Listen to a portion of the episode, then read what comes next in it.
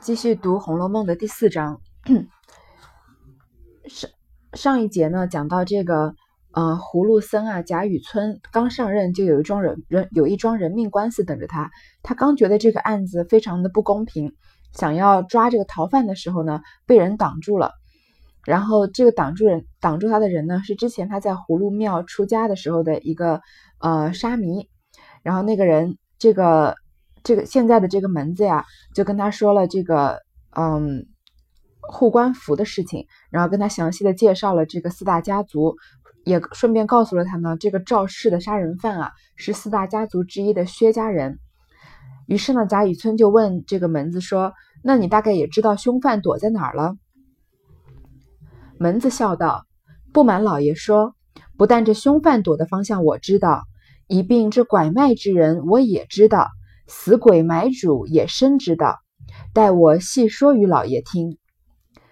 这个门子说呀，不仅我知道凶犯躲在哪里，被拐的这个呃丫鬟呀，或者这个奴婢和这个嗯死掉的，不是有两个买主抢一个奴婢嘛，然后一个把另一个打死了，死掉的这个人呢，我也知道是谁。现在我来细细的说给你听，这个被打之死鬼，乃是本地一小乡绅之子。名唤冯渊，自幼父母早亡，又无兄弟，只他一人守着些薄产过日子。长到十八九岁上，酷爱男风，最厌女子，这也是前身冤孽。可巧遇见这拐子卖丫头，他便一眼看上这丫头，立意买来做妾，立誓再不结交男男子，也不再娶第二个了。所以三日后方过门。谁晓这拐子又偷卖与薛家，他意欲卷了两家的银子，再逃往他省去。谁知又不曾走脱，被两家拿住，打了个臭死，都不肯收银子，只要领人。那薛家公子岂是让人的？便喝令手下人一打，将冯公子打了个稀烂，抬回家去，三日死了。这薛公子原是早已择定日子上京去的。头起身两日前，就偶然遇见这丫头，意欲买了就进京的。谁知闹出这事来，既打了冯公子，夺了丫头，他便没事人一般，只管带了家眷走他的路。他这里自有弟兄奴仆在此料理，他也并非为此些些小事值得他一逃走的。这且别说，老爷你当被卖之丫头是谁？雨村道。我如何得知？门子冷笑道：“这人算来还是老爷的大恩人呢。他就是葫芦庙旁边住的甄家甄老爷的小姐，名唤英莲的。”雨村喊然道：“原来就是他！闻得养至五岁被人拐去，却如今才来卖。”然后这个门子就仔细的讲了这个呃凶杀案的这个经过。所以这个被打死的人呢，名字叫做冯渊，就是冯公子。他的父亲呢是一个乡绅，乡绅也就是地方上比较有钱一点的人，但是没有什么地位啊，跟这个贾史王薛家族肯定是没办法比的。然后这个冯公子的父母早就年幼的时候父母就去世了，又没有兄弟姐妹，他就一个人啊守着这个父父亲的财产过日子。说他一直到十八九岁啊，都酷爱男风，喜欢嗯，就是比较喜欢同性。这个算是同性恋，最讨厌女子。嗯，这个《红楼梦》里面常常说到同性恋，说到很多，我有时候都觉得很奇怪，好像现在的书都没那么开放的。嗯，在在谈论同性恋的话题，不是说现在的那些网络小说，我是现在嗯一般文学类的书籍，对于同性恋都讲的比较嗯比较含蓄，而红而《红楼梦》里面谈到这个。呃，爱男风啊，同性恋啊，不管是从他们感情上的，还是这个身体上的，有些地方都描写的更加详细。不知道在经过程朱理学之后的这个清朝的曹雪芹，为什么会为什么能把能把这个同性恋的事情讲的这么嗯这么开明，或者就好像是一件很正常的事情一样？我觉得这也是曹雪芹的思想很领先的一个方面。当然，到现在我。到现在，嗯，比如说在美国，同性恋已经是合法化的了，在一些国家也是合法的。当然，在中国还是，呃，还不合法。然后，在中国的明星好像也很少能公开谈论自己的性向是同性的。但是那个年代的曹雪芹就把他在书里写的，嗯，就是可以说是比比皆是，然后也不并不把它写的好像是一件怪异的事情，我倒觉得这是很难得的一件事。继续回头来说，这个冯公子呀，到十八九岁都是同性恋，但是呢，遇到这个拐子卖丫头的时候呀，他就看上了这个丫头，就突然之间就决定再也不教男孩子，再也不跟男人谈恋爱了，然后就要把这个丫头买来做妾，也不再娶第二个了。就说虽然名义上是买来做妾，但是其实就是要跟这个丫头厮守的，所以这个冯公子啊，是对这个呃丫头真的很有情意的。所以呢，才说过了三日，过三天有个好日子再过门。谁知道呢？这个拐子有这个三天的空呢，又偷偷把这个丫头啊卖给了薛家。他想呀，两家钱都拿，然后就拿着两家的钱跑到别的省去，继续继续做他的这个坏事，不就行了吗？谁知道他跑又没跑掉，两家呢都把他找上门了，然后把他把这个拐子先打了一顿。这个拐子本来就是该打的，对吧？所谓道义有道，当然拐别拐卖别人的小孩本来就是。嗯，一件非常，呃，丧尽天良的事情。但是他拐卖了之后呢，他还卖给两家，准备拿两家的钱再跑，这个拐子就是完全没有道德底线的了。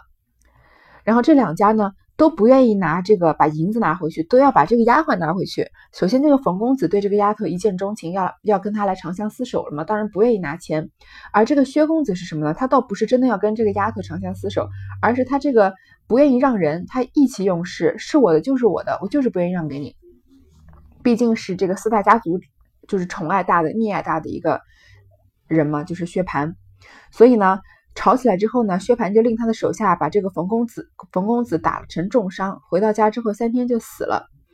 然后这个薛蟠呢，他本来是准备要去进进京城的，是走之前的前两天遇到这个卖丫鬟的事情，本来准备买了他呀，跟他一起回去京城的，谁知道出了这件事情，把冯公子打死了呢？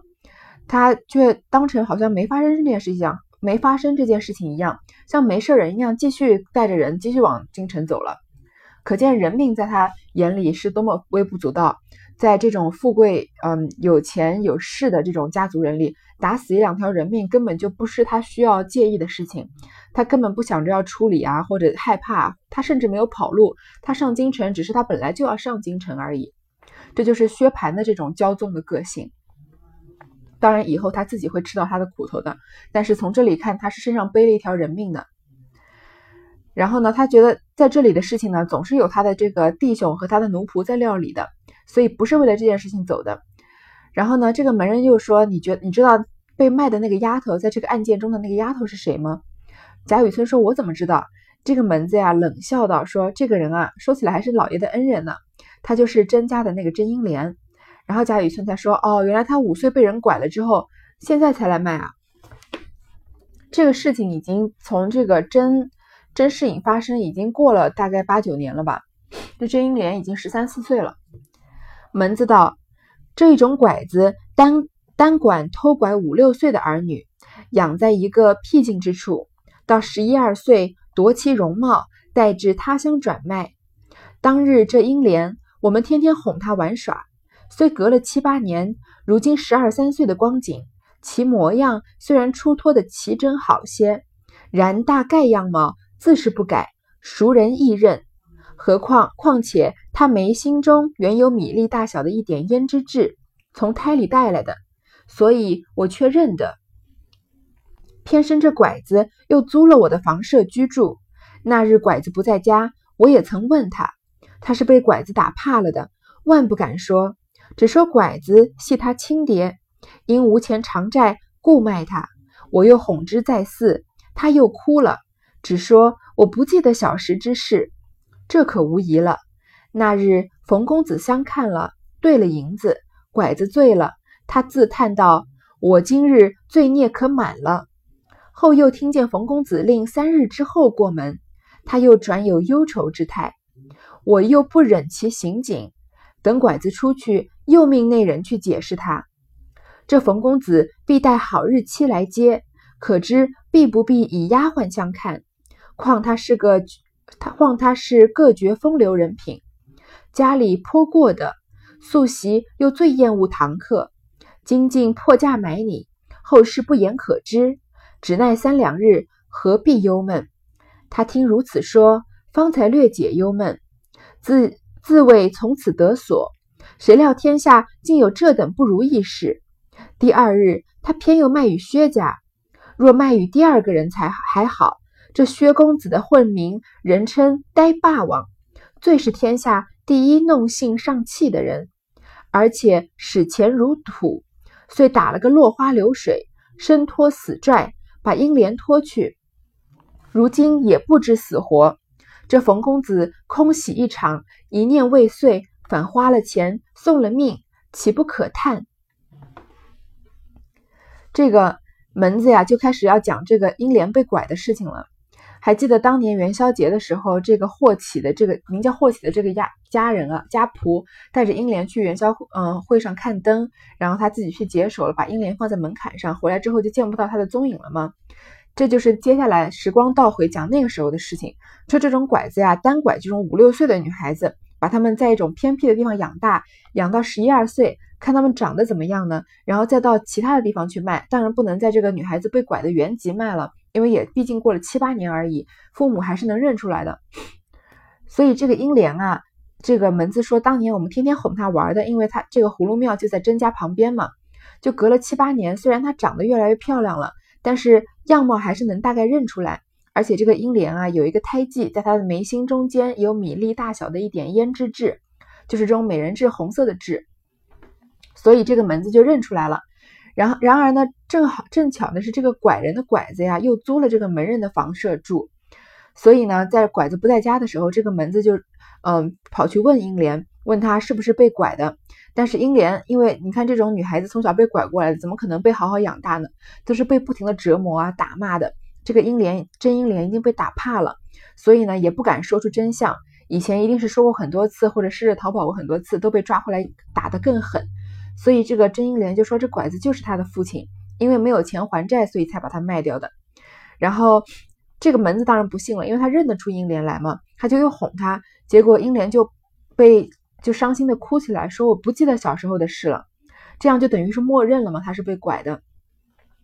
然后冯公子呢，嗯，在看到英莲之后要把她买走之后呢，这个英莲说：“我今日罪孽可满了，有一种就是我终于可以脱离这个龙潭虎穴了，可以。”他觉得他最他还觉得他把这个苦的日子当做自己是在赎上辈子的罪吧。结果听说冯公子要嗯三日之后再娶她，他又有点难受。嗯，就觉得有点忧愁，不知道为什么，因为要还至少还要再受三天的苦嘛。然后这个门子又去安慰他，又跟他说呀，这个冯冯公子还要选一个好日子来接你，可见他一定是不把你当丫鬟待的。他这种呃风流的人啊，就是呃风流不是我们现在说的这种有贬义的意思，就是说他这种比较比较多情的这种嗯公子吧，而且家里又比较有钱，所以呢，他现在花钱买你啊。以后肯定是要真正把你当成这个妻子来尊重的。他说，然后门子就跟英莲说：“你再等两三日，不要难受。”这样呢，英莲才稍微好过了一点。谁知道啊，第二天这个万恶的拐子就把英莲又卖给薛家了。然后这个门子说：“如果不卖的不是薛家，那还好，两家吧可以协商协商，可以用钱解决。但是这个薛公子的混名，薛蟠的混名叫什么？呆霸王。首先他呆，他这个呃比较认死理。”对吧？然后就是不能不太能被劝服，但是呢，他又是霸王，所以又是很蛮横，就是一定要就是很很好争、好好勇斗狠的。所以，而且他呢又是挥金如土，然后又很弄性上气，就是就是很喜欢争强斗胜，所以要把这个侯侯这个冯公子给打了落花流水，其实把他打死了嘛，再把这个英莲也带走了。然后这个门子说啊，如今这个英莲也不知死活，这个冯公子呀后。空欢喜一场，然后呢，最后花了钱又送了命，不是很可怜吗？这个冯公子是不是很可怜？好不容易看上了一个喜欢的女人，然后想要把她娶回家，以后不再搞这个同性恋了。但是，呃，为了这个女人，反而就送了性命。当然，这一切不能是不能说是怪这个甄英莲了，当然是要怪薛蟠。雨村听了，亦叹道：“这也是他们的孽障遭遇，亦非偶然。”不然，这冯渊如何偏只看准了这英莲？这英莲受了拐子这几年折磨，才得了个头路，且又是个多情的。若能聚合了，倒是件美事。偏又生出偏又生出这段事来。这薛家纵比冯家富贵，想其为人，自然姬妾众多，淫逸无度，怎及冯渊定情于一人者？这正是梦幻情缘，恰遇一对薄命儿儿女。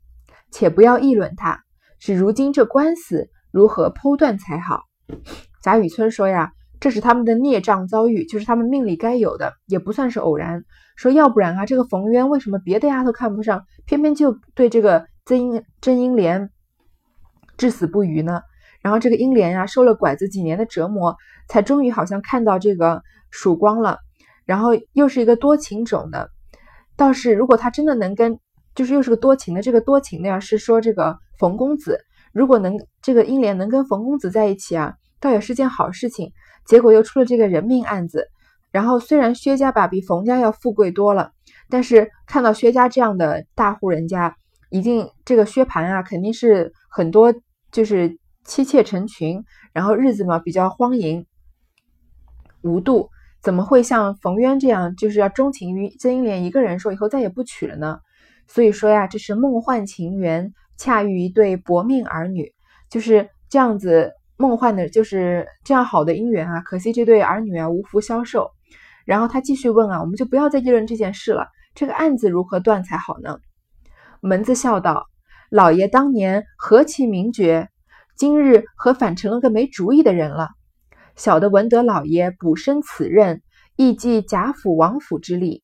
此薛蟠即贾府之亲，老爷何不顺水推舟，顺水行舟，做个整人情？”将此案了结，日后也好去见贾府王府。这门子就说呀：“老爷，你怎么现在没有主意了呢？我听说啊，你能当上这个官，也是贾府和贾家和王家帮你忙的原因，不是这个贾政帮他推荐的吗？这个薛蟠呀，他就是贾府的亲戚，所以老爷你不不如你就顺水推舟做这个人情，把这个案子了结了，不要给薛蟠啊找麻烦，以后去见贾府王府也当是还他们这个情。”雨村道。你说的何尝不是？但事关人命，蒙皇上隆恩，起复委用？时是重生再造，正当担尽担心竭力图报之时，岂可因私而废法？是我实不能忍为者。贾雨村说呀，你说的对，但是这件事情人命关天，我能复用啊？其实还当然是蒙皇上隆恩，他当然不能说我是这个贾府王府帮我开后门的，对吧？所以啊，我相皇帝相当于我的这个再造父母，我就应该啊殚精竭虑的报答他。怎么可能因为这种私事，因为这种四大家族的势力而罔顾王法呢？我不可能做这种事情。贾雨村这个时候说的话还是比较还比较道傲道貌岸然，因为他不可能一下就说，哎，你说的对，我现在就把这件事情了结了，对吧？这毕他毕竟是个老爷，而听听一个门子的意见，他要这个做派还是表现出来的。然后你看这个门子。门子听了，冷笑道：“老爷说的何尝不是大道？但只是如今世上是行不去的。岂不闻古人有云：‘大丈夫向时而动’，又曰：‘趋吉避凶者为君子。’依老爷这一说，不但不能报效朝廷，亦且自身不保，还要三思为妥。”门子就冷笑着说：“因为听到贾雨村说的这一番道貌岸然的话呀。”门子的反应就是冷笑，他就说：“老爷，你说的啊，当然是大道理，但是在这个世界上是行不通的。然后就是叫他要识时务，要向时而动，要趋吉避凶。他说，如果你现在不识时务啊，你就硬判了这个案子，判了这个薛蟠有罪，然后你到时候呢要受到威胁，不仅不能报效朝廷，不能当官了，连活都活不下去了。我希望你还是三思而后行吧。”雨村低了半日头，方说道：“依你怎么样？”门子道：“小人已想了一个极好的主意，在此，老爷明日坐堂，只管虚张声声势，动文书发签拿人。元凶自然是拿不来的。原告故是定要将薛家族中及奴仆几个、几奴仆等拿几个来拷问，小的在暗中调停，令他们报个暴病身亡，令族中及地方共递一张保呈。”老爷只说善能扶鸾请仙，堂上设下祭坛，令军民人等只管来看。老爷就说鸡先批了，死者冯渊与薛蟠原因宿孽相逢，经狭路际遇，原因了结。薛蟠今已得了无名之病，被冯渊被冯魂追索已死，其祸皆因拐子某人而起。拐之人原系某乡某姓人士，按法处置，余不略及等语。小人暗中嘱托拐子，令其实招。众人见鸡先批语与拐子相符，愚者自然也不虚了。薛家有的是钱，老爷断一千也可，五百也可，与冯家做烧埋之费。那冯家也无甚要紧的人，不过为的是钱。见有了这个银子，想来也就无话了。老爷细想此计如何？雨村笑道：“不妥，不妥，等我再斟酌斟酌。”或可压服口声。二人既已天色已晚，别无话说。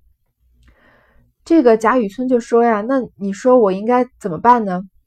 要怎么判这个案子呢？”这个门人啊就想了一个，就说过一个好主意。其实这是个非常荒谬的主意，所以这个回目叫做“葫芦僧葫芦僧乱判葫芦案”嘛。葫芦也有糊涂的意思，就这么稀里糊涂的呀把这个案子给判了。他的这个主意是什么呢？就说老爷，你明日坐堂的时候，你就虚张声势，就说要发文书啊，逮捕这个肇事者薛蟠和他的那些家仆。然后他们当然是拿不来的，他们已经上动身上京去了嘛，而且他们也不是真的要捉拿这个肇事者。然后呢，你就拿抓几个薛蟠家中的奴仆来拷问，然后小的就是这我我啊，这个门子在暗中调停，就说呀，这个薛蟠啊，在去逃跑的路上暴病身亡了。然后呢？让这个族中和地方订上递上一张宝呈，就说这个薛蟠已经死了。然后老爷你啊，就是贾雨村啊，你就说啊，你能这个通灵，能请仙，你就在这个大堂上面设下一个祭坛。大家有没有听过起乩这件事情？就是说，嗯，大概就是，嗯，我能让这个死掉的人上我的身，或者是我可以跟神灵啊直接通话。这样，这样，然后设的这样的一个坛位是叫祭坛，然后让这个老百姓啊全部都来看。然后老爷，你你就说呀，姬仙已经说了，说这个死者冯渊和薛蟠啊，以前是有夙愿的，就是上辈子呀有冤孽，今天这辈子呀就狭路相逢，本来应该了结的。如今呢，薛蟠已经得了这个无名之病，他得病，他不是报他这个暴病身亡吗？说他无缘无故生了病，然后是因为被这个冯渊的魂啊追命来的。现在呢，既然他们俩都死了，而且这件事情啊都是因为拐子的原因，所以这个拐就把这个拐子啊按这个法律处置，然后其他的呢就不要再多说。然后，嗯，小人我呀，门子啊，我在嘱托这个拐子，让他啊就是把事情都招了。然后众人看听说啊，你这个嗯姬仙的批姬仙批的这个话跟拐子的口供一致，因为他们是之前对好的嘛，大家也自然觉得是真的了。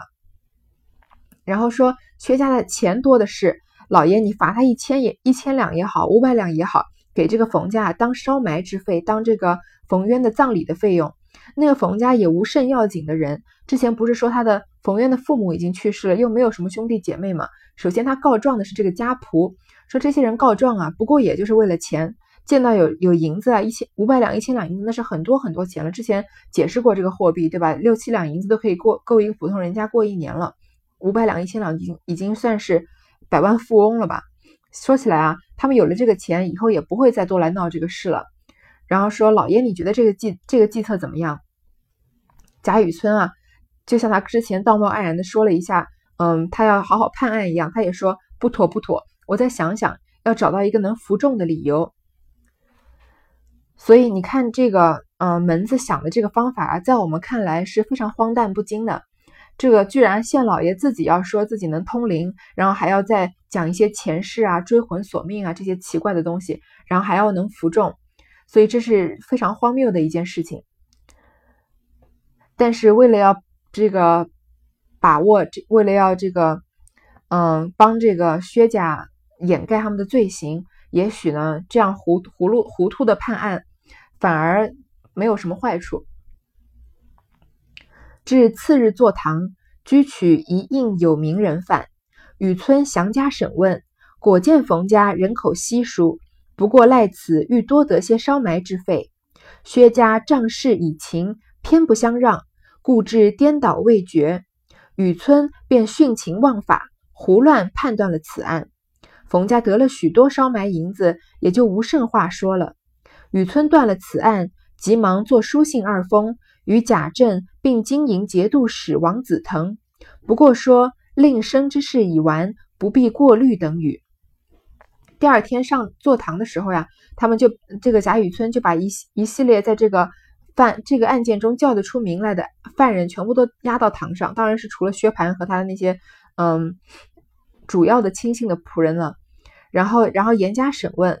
然后果然发现啊，冯家人口稀疏，来告状啊，不过就是为了钱，多拿些钱而已。而这个薛家呀，仗势仗着自己有钱，仗着自己呢跟县老爷有这个人情，所以又不愿意相让，所以呢就一直在这个大堂上僵持着。于是贾雨村啊就徇徇情枉法，然后随便的乱判了此案，就基本上就是靠像跟这个门子说的一样，因为之前已经详写了门子说怎么。要怎么断这个案子？所以这里真正断案的过程呢，就略写了。所以就说胡乱判了此案。冯家的那些人啊，得了很多钱，也就不再继续告状了。贾雨村断了这个案子呢，就要赶快写写封信给贾政和这个经营节度使王子腾，姓王的嘛，王家人。然后就是要跟他们说，你放心，这件事情我已经压下来了，对吧？等于像是要表表功。然后就说你外甥的事情已经结束，不必太担心了。你看从这里看得出来，贾雨村是不是一个很。呃，首先，首先他是个很虚伪的人，对不对？他是他，嗯，虽然最后真的这样判了这个案子，但是表面上的漂亮话呢，还都让他说了，表好像自己还很有正义感一样。但是，而且啊，再再看这个甄英莲，她是甄家的，她的大手就这个大恩人家的女儿，对吧？如果没有当年甄士隐给他钱，让他去考，呃，这个进京赶考的话，他就不可能有今天的贾雨村。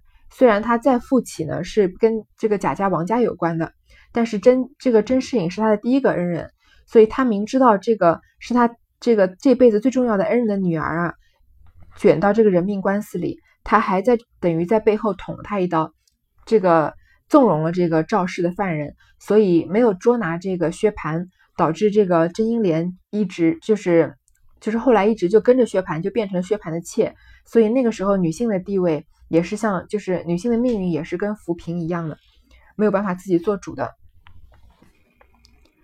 然后，嗯，